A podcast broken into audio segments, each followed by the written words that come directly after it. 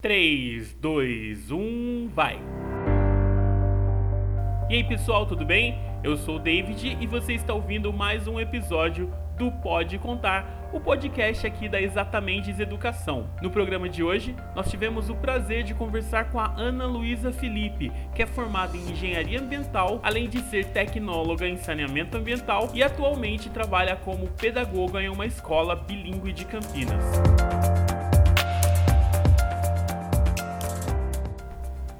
Bate-papo com a Ana Luísa foi bem interessante e vai falar muito sobre transição profissional.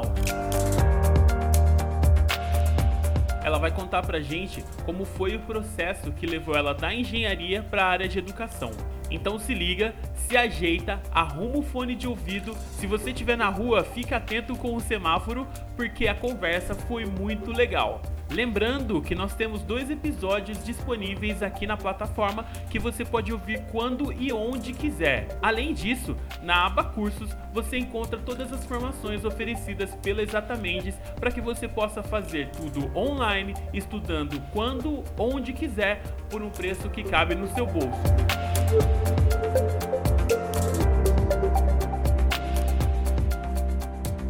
Aliás, eu gostaria de agradecer. Nas primeiras quatro horas de podcast, nós tivemos um aumento no fluxo gigantesco que fez com que o nosso site caísse.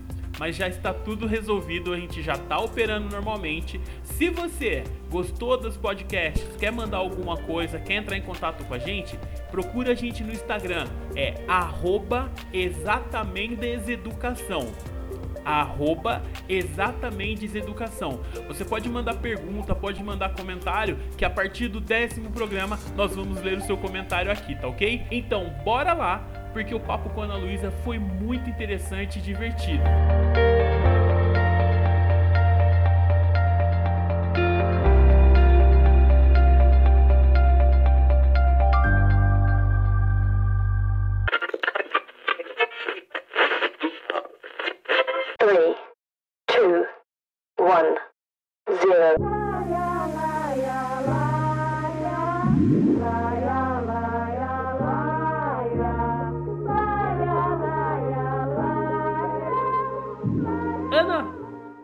Com você?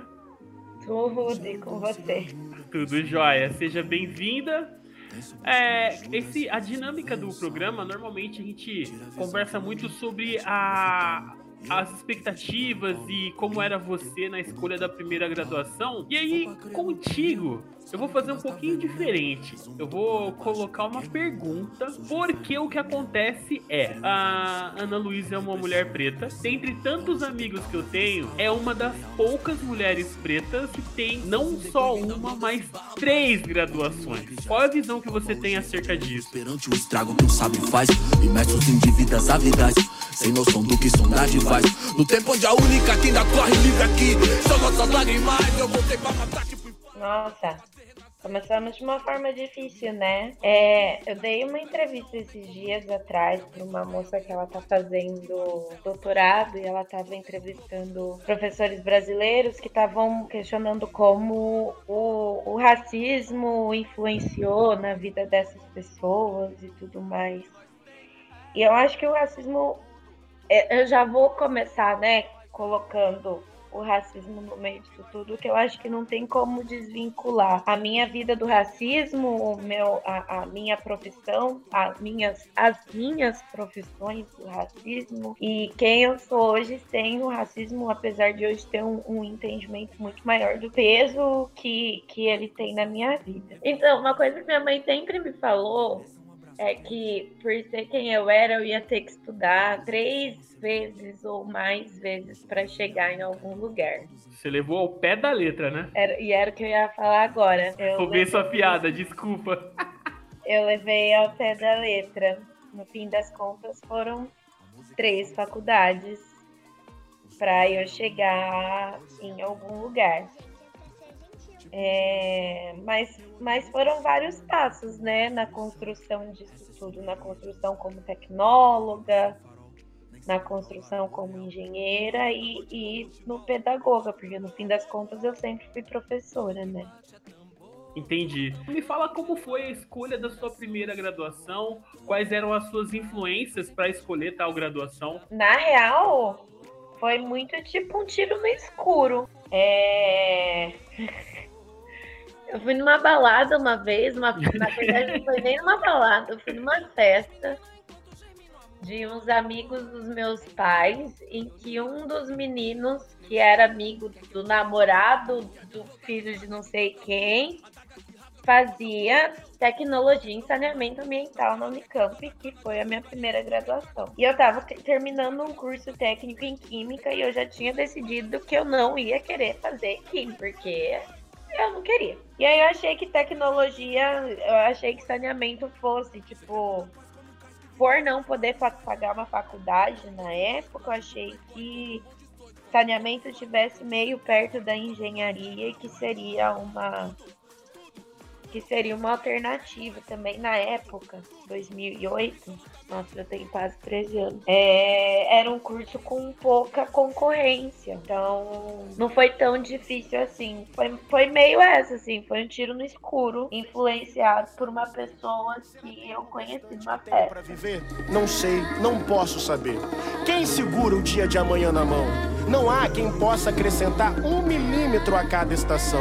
Então, Será tudo em vão, banal, sem razão? Seria, sim seria se não fosse o amor. O amor cuida com carinho, respira o outro, cria o elo, o vínculo de todas as cores. Dizem que o amor é amarelo.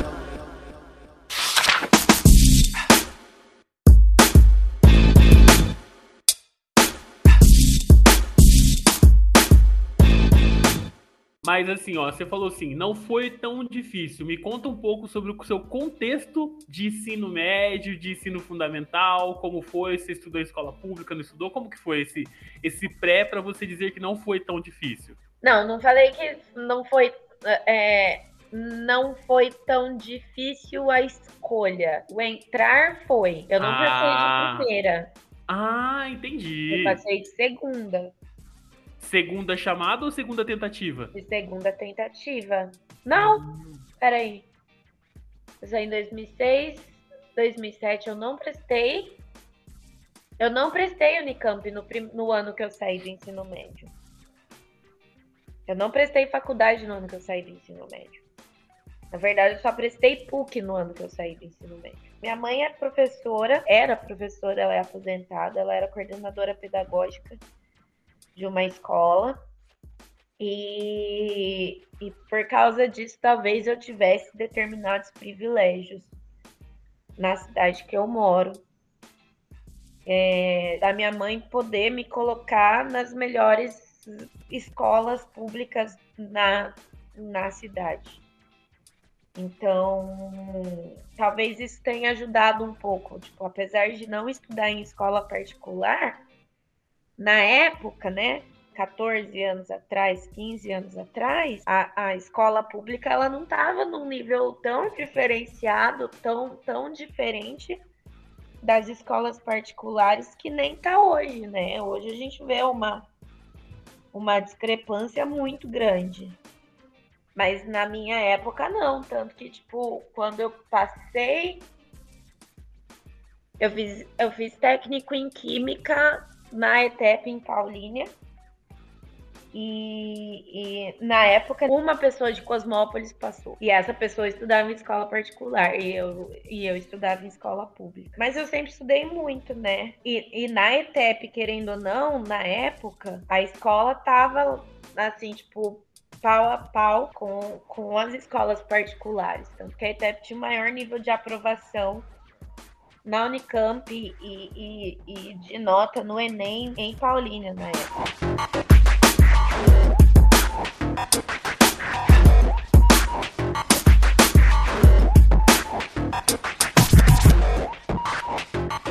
E como foi a sua trajetória dentro do, da, dessa primeira graduação? Como foi a chegada? Como foi o transcorrer do curso? Os meus amigos da faculdade, eles eram todos mais velhos. Eu fazia faculdade no noturno. Então a maioria era mais velha. Então era um povo que tava lá para estudar, sabe? Tipo, balada, nunca fui balada de faculdade. É... Bar, não, não ia para bar. Eu ia comer pizza, eu ia no enxuto, era isso que eu fazia. Mas a gente sempre levou muito a sério, assim. Tipo, a gente fazia grupo de estudo, a gente se ajudava muito. Então, tem pessoas da, da minha primeira graduação que estão comigo na vida até hoje.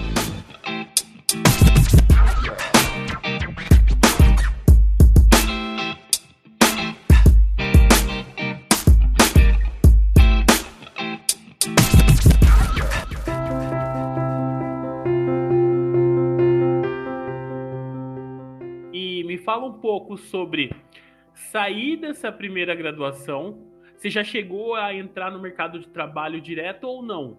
Não, não. Quando, quando eu terminei meu ensino técnico, é, quando eu terminei o ensino técnico, eu estava terminando o curso de inglês. Minha mãe, apesar, né, assim, eu falo que eu venho de uma, de uma família privilegiada, mas a gente é classe média, né? Então, tipo, a gente não tinha dinheiro para tipo fazer uma para fazer uma escola particular. Então, o dinheiro que sobrava para para fazer alguma coisa, minha mãe queria que a gente estudasse. Então, desde muito cedo ela me colocou para estudar inglês. Então, coincidentemente, eu terminei o inglês na mesma época que eu terminei o ensino médio. Então, quando eu terminei o inglês, eu comecei a dar aula de inglês na escola que eu fazia.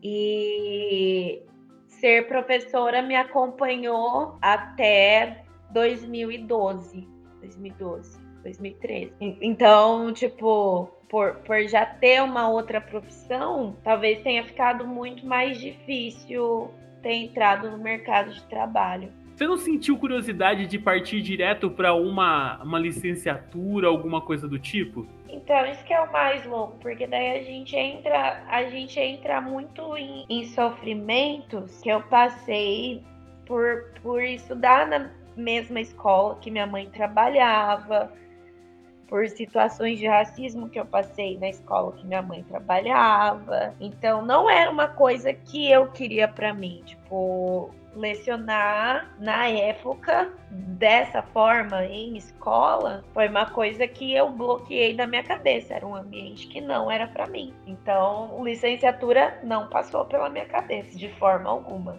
Na verdade, foi uma coisa que eu neguei por muito tempo. Nossa, bem interessante. Mas você se sentia bem dando aula naquele momento, mesmo com essa questão de bloqueio? É, é, é um contexto diferente, né? Você dar aula de idiomas numa escola específica é diferente de você estar atuando dentro de uma escola pública ou privada para ensino, né, é, é, o ensino convencional. É básico. Exatamente. E, e, e, como que era a sua sensação dando aula de idiomas? Eu acho que eu sempre fui muito boa, assim, nisso.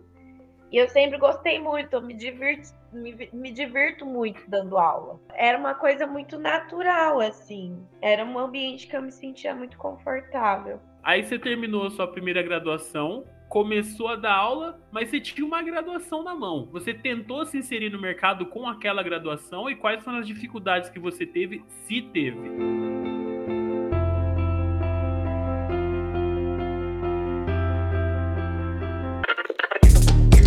This is America. Don't catch you slipping now.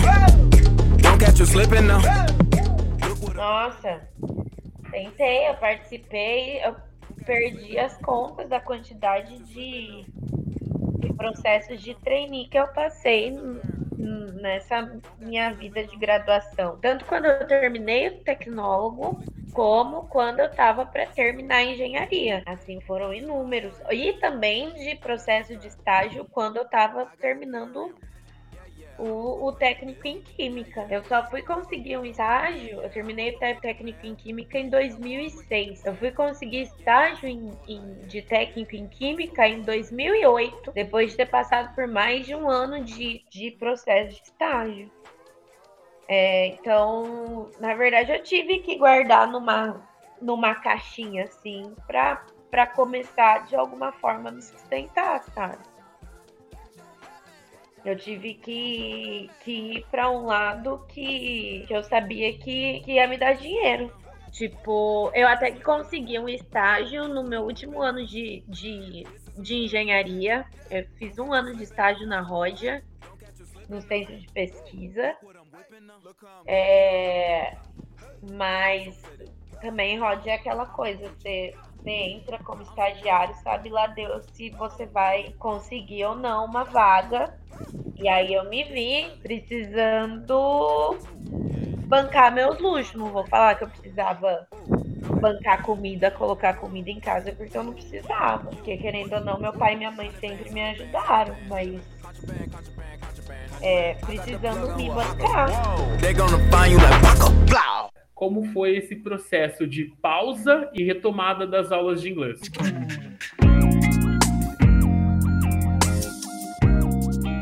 Em 2002, em 2012 eu saí. Minha antiga chefe, ela chegou para mim, ela falou: "Você precisa decidir o que você vai fazer da sua vida, porque você ficar em dois caminhos não tá dando certo". E aí eu parei um ano de dar aula no lugar que eu dava aula e e fiquei um ano, o ano de 2013 inteiro só dando aula particular, um aluno particular e com alguma outra coisa.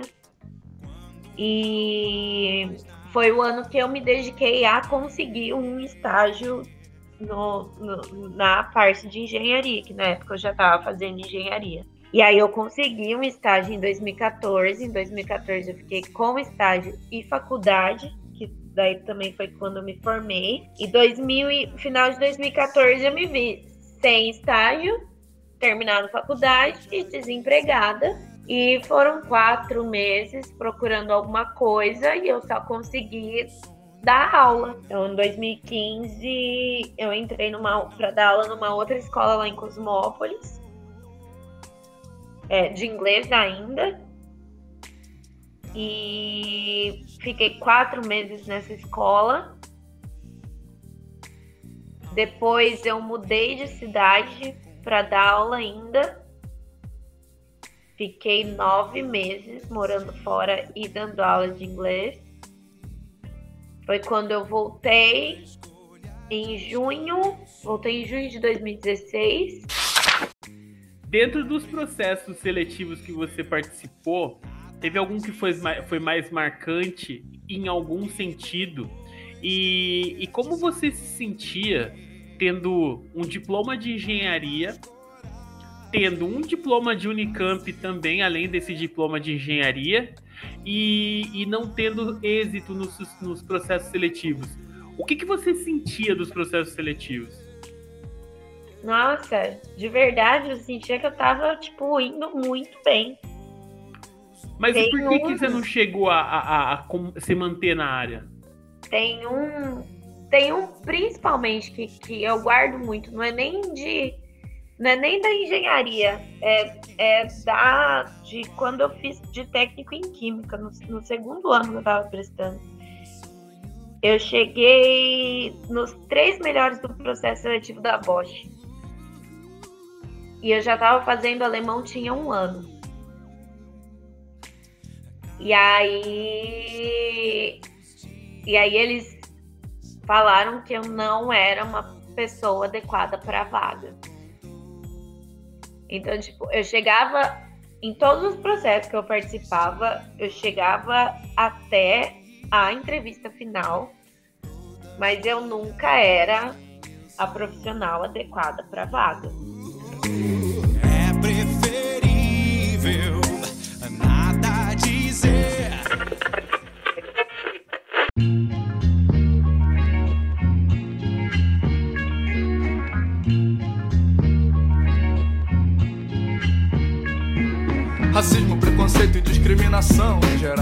É uma burrice coletiva sem explicação. Afinal, que justificativa você me dá para um povo que precisa de união? Mas demonstra claramente, infelizmente. Mas isso eu acho que isso, no fim das contas, foi, foi, foi uma coisa que eu fui entendendo depois, assim, do, dos efeitos de, do, do, do racismo no meio disso tudo também, do machismo e, e tudo mais, né? Não que seja possível categorizar ou quantificar. Você falou duas palavras aí que hoje a gente consegue, a gente tem mais informação acerca, a gente tem mais é, é, contexto e, e, e alicerce para analisar isso. Você acha que qual dessas duas palavras talvez tenha tido maior peso dentro do seu, seu insucesso nesses processos, ou se de fato você simplesmente era uma pessoa que não tinha o perfil da empresa? No fim das contas, algumas das pessoas que foram contratadas contratadas, eu fiquei sabendo, é, é, eu até que conhecia, e eram pessoas que eram menos qualificadas que eu. Tardiamente, é, eu, eu não posso deixar de falar que foi efeito de racismo no estudo. Racismo aí, estrutural, não estou dizendo que não tô dizendo que foram é, o que não deixa de ser uma, o que não deixam de ser situações racistas, querendo ou não. Mas uh, o, o racismo estrutural com certeza tá aí. E me fala o seguinte: depois você passou pelos processos, voltou a dar aula, saiu da escola, ficou esse tempo só fazendo engenharia, formou em engenharia. Aí você foi fazer estágio. Onde e como foi a sua experiência de estágio? E por que, mesmo depois do estágio, você ainda não tentou uh, uh, continuar na área de.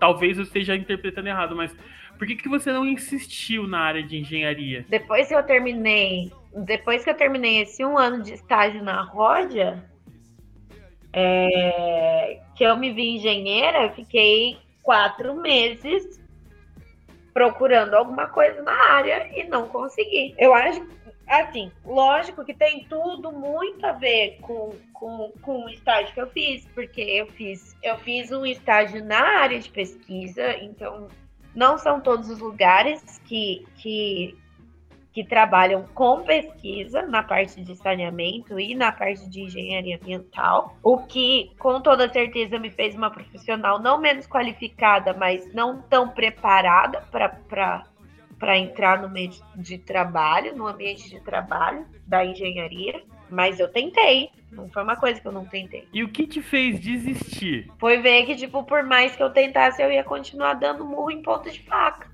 Aí você teve esses processos seletivos que você não foi aprovada. Como foi daí para frente que você falou assim, nossa, e agora? Como foi esse estalo para você começar a caminhar daqui? Vamos dizer, começar entre aspas, né? Voltar. Mas voltar a esse caminho que te trouxe onde você está hoje. Ah, foi muito, foi muito intuitivo, tipo, tá, se eu não tô conseguindo alguma coisa, tem alguma coisa que eu sou boa, e tem alguma coisa que eu sou muito boa. E eu sou muito boa em dar aula de inglês. Na época eu já sabia disso. Assim, tipo, por mais que eu não aceitasse. Talvez por mais que eu continue não aceitando. É, eu sou muito boa naquilo que eu faço, então eu precisava partir para um lado que eu, que eu, em que eu era muito boa naquilo que eu fazia. E foi onde onde estavam as aulas, né? Então, já que eu não consigo alguma coisa nisso aqui que eu sei que eu sou boa, eu vou tentar alguma coisa que eu sou muito boa. É, e foi onde eu comecei a investir em onde eu era muito boa. Isso não faz você repensar a questão de, eventualmente, não ter sido uma questão de racismo ou de machismo nos processos anteriores, mas sim de. Perfil? Não, não, porque eu saí com avaliações extremamente positivas de onde eu saí. Mas e de eu onde concorri você... com pessoas que eram menos qualificadas e menos preparadas que eu. Então, mas aí a questão do perfil não seria a, a, o perfil só do, do ponto de vista de qualificação, mas a personalidade. Eventualmente, eu te conheço, você é essa pessoa toda pequenininha, toda fofinha, e de repente entrar num ambiente corporativo de engenheiro e isso e aquilo. Eventualmente isso não pode ter gerado algum tipo de insegurança nas pessoas. Você não imagina que possa ter acontecido isso. O que não acontece num ambiente de educação em que você, com seu jeito todo educado, todo sensível, automaticamente já tem uma facilidade para abrir a porta? Eu não tenho uma facilidade para abrir a porta onde eu tô. Assim, tipo, nesse ambiente. De qualquer forma, eu continuo passando por situações que continuam me impedindo de alcançar voos mais altos. E, e, isso não é por falta de perfil e nem por falta de qualificação.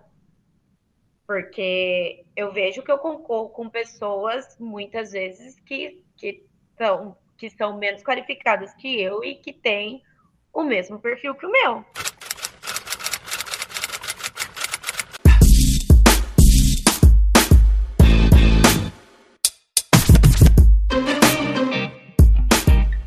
E aí, você deu, começou a dar aula e como que você passou de instrutora de inglês e enfrentou aquele medo que você tinha por conta de todas aquelas situações para de fato ingressar nessa questão do ensino do ensino básico, da educação uhum. básica. Tipo, foi assim, não tá dando certo, então vamos lá, vamos fazer pedagogia, porque daí eu preciso estudar. O bloqueio não foi embora. Assim, tipo, eu comecei pedagogia em agosto de 2016 e aí eu só podia começar a procurar estágio em 2017, depois de seis meses, né? Meu curso era de três anos. Foi quando eu consegui um estágio aqui em Campinas, que é onde eu moro agora. Depois de uns quatro depois de quatro meses foi quando eu comecei a, a, a, a dar aula lá no Chapadão. Aí, como professora mesmo, não, mas como estagiária, eu comecei a dar aula para educação infantil. O bloqueio, na verdade, eu fui entendendo que, que ele. Eu fui entendendo desse bloqueio depois. Eu não estava no mesmo ambiente que a minha mãe, então isso já mudou muito, assim, tipo. Era muita pressão, sabe? Então, tipo, por, por não estar tá mais nesse mesmo lugar, eu não tinha mais essa pressão. Foi a mesma coisa que aconteceu quando, quando eu comecei a trabalhar em Paulínia. Não tinha mais a pressão de estar no mesmo ambiente da minha mãe. Então, tipo, tá, eu tinha que ser boa? Eu tinha que ser boa. Mas no mesmo ambiente que a minha mãe, eu tinha que ser melhor, melhor ainda.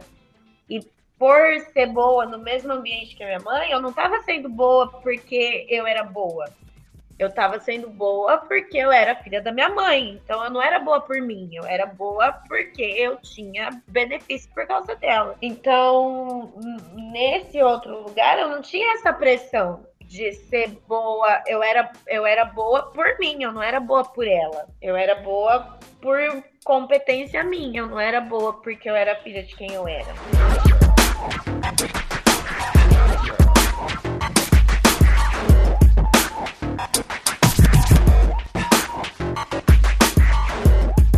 Depois que você saiu da primeira escola, você saiu como professora direto para uma outra escola, também como professora, certo? Hum, errado. Então me conta essa trajetória, por gentileza.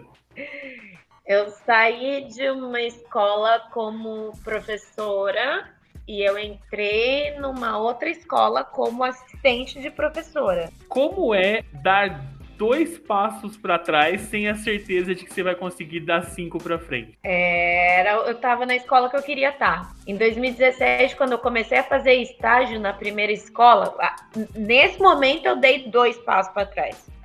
Quando eu comecei a fazer estágio numa na primeira escola que eu fiz estágio, eu dei dei cinco passos para trás, porque eu era estagiária e eu já tinha sido professora. E o meu inglês nessa escola era melhor do que muita professora que estava lá há 10 anos. E aí eu fui para ser professora e voltei como assistente. E, e, foi, foi onde eu conheci, tipo, nessa primeira escola que eu fiz estágio. Foi mais ou menos onde eu comecei a ouvir dessa escola que eu trabalho hoje.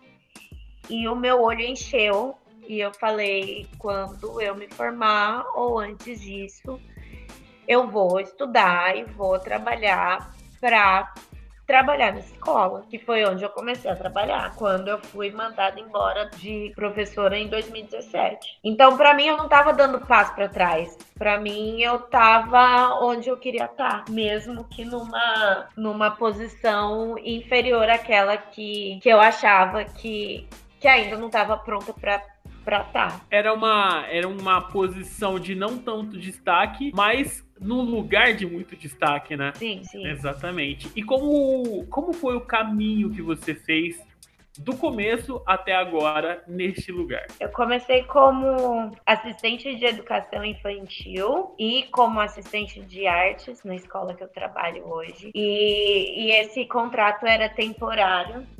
E aí depois, quando acabou o, o, o, tempo do meu contrato, a diretora do ensino fundamental me ofereceu uma vaga de assistente de educação física.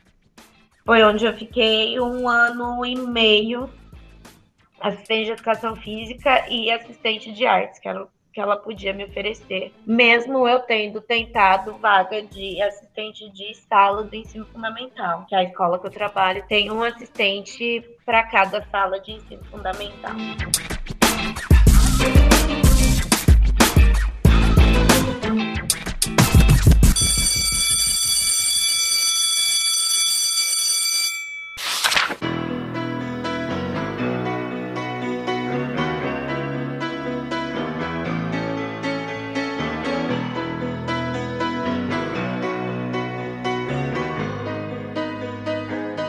Eu, eu sempre fui muito proativa, assim, tipo, sempre mostrei muito interesse, sempre fui muito interessada. Eu chamo todas as crianças da escola pelo nome, é, eu conheço todas elas, eu sei quem elas são, conheço pais. E eu acho que isso foi criando um diferencial, assim, tipo, de quem eu sou dentro da escola. E aí, em 2020, 2020, foi ano passado, quando começou a pandemia, surgiu uma vaga para eu cobrir uma licença maternidade, uma professora, de uma assistente que, que ia assumir como professora. E aí eu fui para uma sala e aí eu fiquei nessa sala por mais seis meses, até o final de dezembro de 2020. Em janeiro de 2021 eu voltei só como professora assistente de artes, que daí a vaga de assistente de educação física já tinha sido preenchida por uma outra pessoa. Em fevereiro de 2021, é, eu, eu assumi uma outra uma outra vaga de licença maternidade. E agora, agora eu tô com uma sala, eu tô como assistente de sala numa sala sem estar tá cobrindo nenhuma licença maternidade.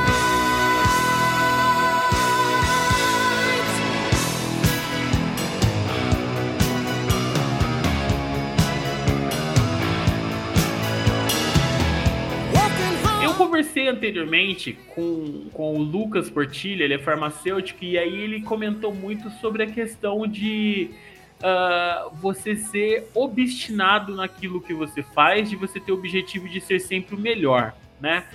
E aí você comentou algumas coisas que te fazem diferenciada, né?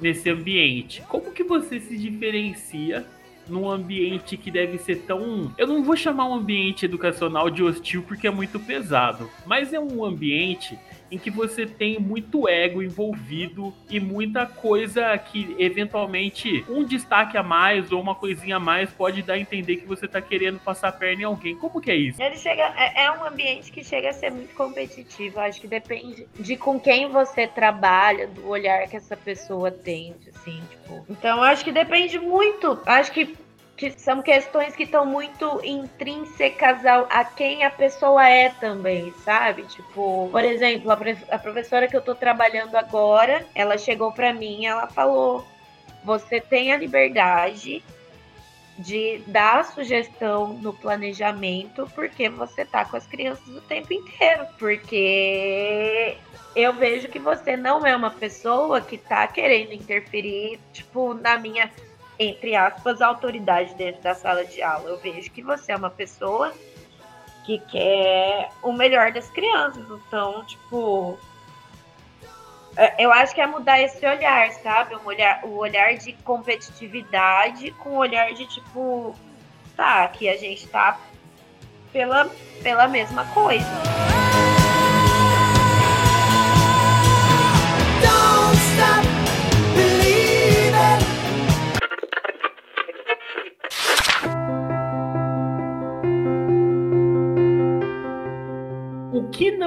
Ensinam na faculdade que ensina-se na vida do professor ou da professora assistente? Eu acho que a gente vê muita teoria, né? E aí. E, e, e, acho que também é uma coisa que depende muito do currículo da escola com, com a qual você trabalha. Porque na faculdade a gente vê muita teoria de vários tipos de currículo, né? E aí, quando você vai para a prática, é uma outra realidade, né? E isso a gente não aprende na faculdade. A gente não aprende currículo na prática. A gente não aprende a, que a fome da criança vai interferir na forma com que ela vai aprender naquele dia. A gente não aprende que, que o nível de sono da criança também vai interferir no quão nervosa ou quão brava ela tá.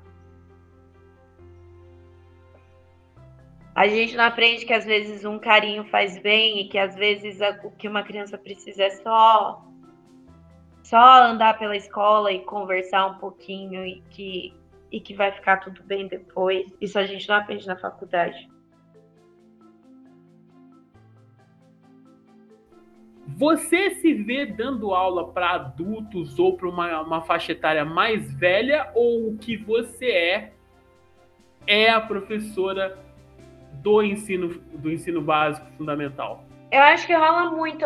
Hoje em dia eu dou aula particular para adulto, mas a minha, a minha satisfação pessoal, ela tá quando eu olho uns olhinhos e, e, e, e recebo uma flor, sabe?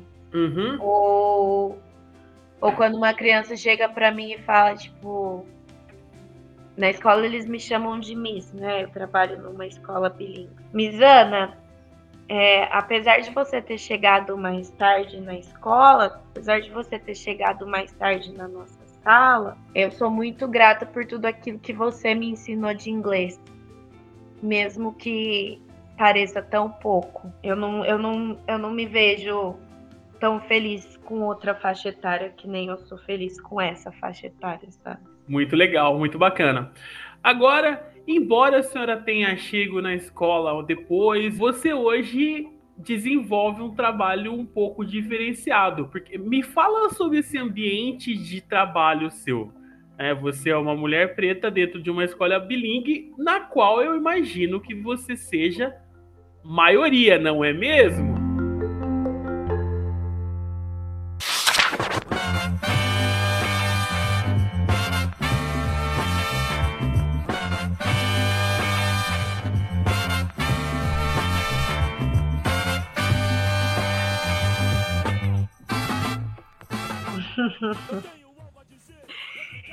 No ensino fundamental somos eu e mais uma menina negra com mais de 50 professores. Eu trabalho numa escola que tem mais de 150 professores no, no staff. Se a gente for colocar, a gente tem menos de de 10 profissionais negros. Isso na área docente ou na escola toda? Na área docente. Uhum. Assim, você vê fora, profe professores, você vê. A gente tem uma equipe muito grande de, de funcionários negros que trabalham na jardinagem, que trabalham na limpeza, que trabalham no restaurante, mas profissionais uh, negros que estão estão lecionando, se a gente for contar, acho que dá 10 pessoas.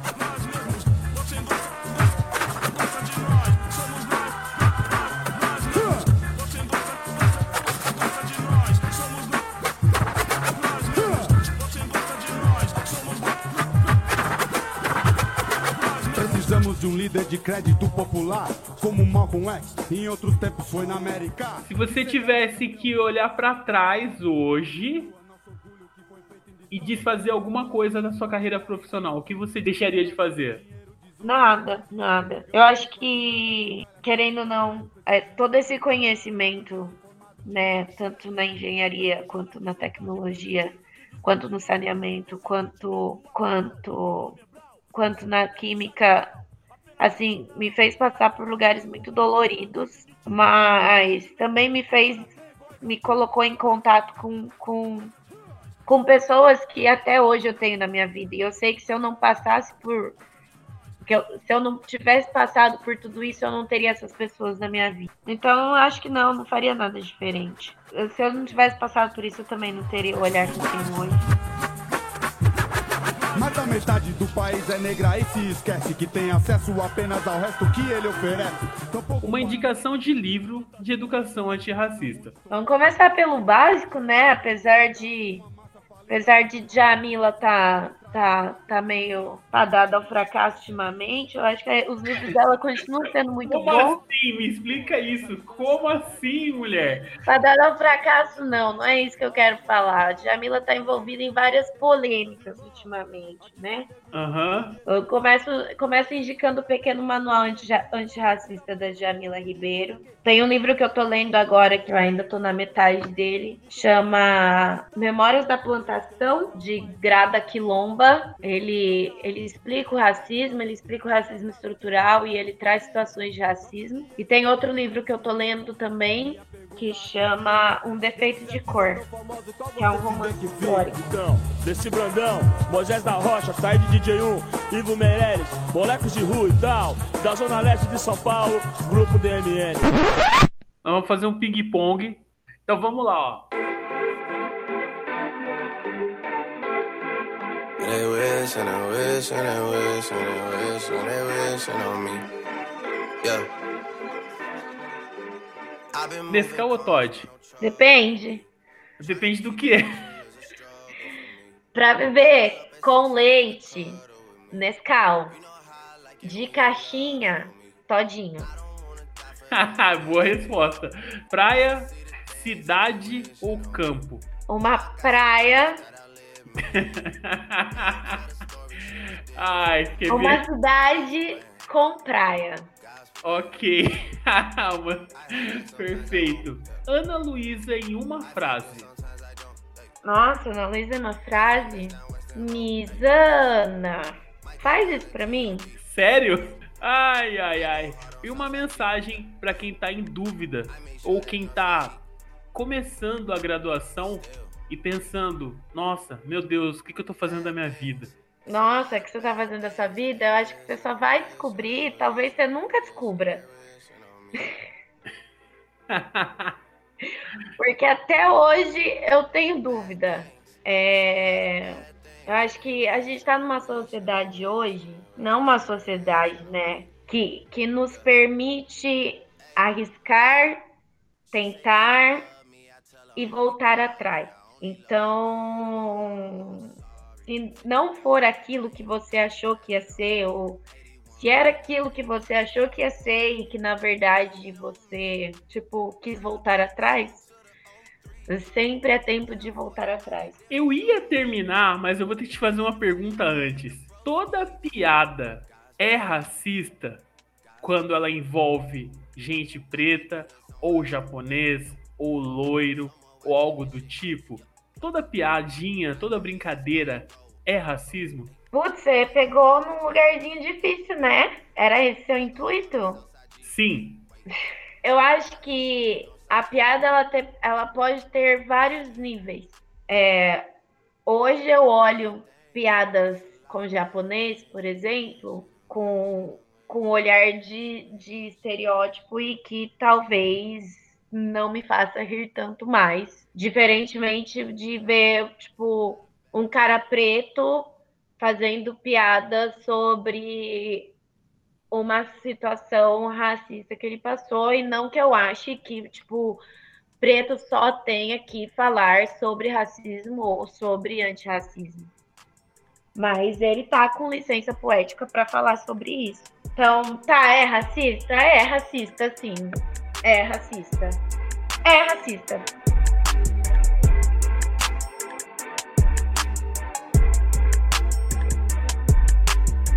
A melhor comida do mundo é? A feijoada da minha mãe. Eu falei hoje e tive o prazer de aprender muito sobre paciência, sobre resiliência, sobre aprendizado com Ana Luísa Felipe. Muito obrigado, Ana. É nóis. Eu espero que você tenha gostado de participar e você que acompanhou, tem outros dois episódios aí bastante interessantes que vão trazer muita bagagem para você, tá? Ana, muito obrigado. Até mais. Tamo aí. Tudo que nós tem é tudo, tudo, tudo que nós tem é nós. Tudo, tudo, tudo que nós tem é tudo, tudo, tudo, tudo que nós tem é nós.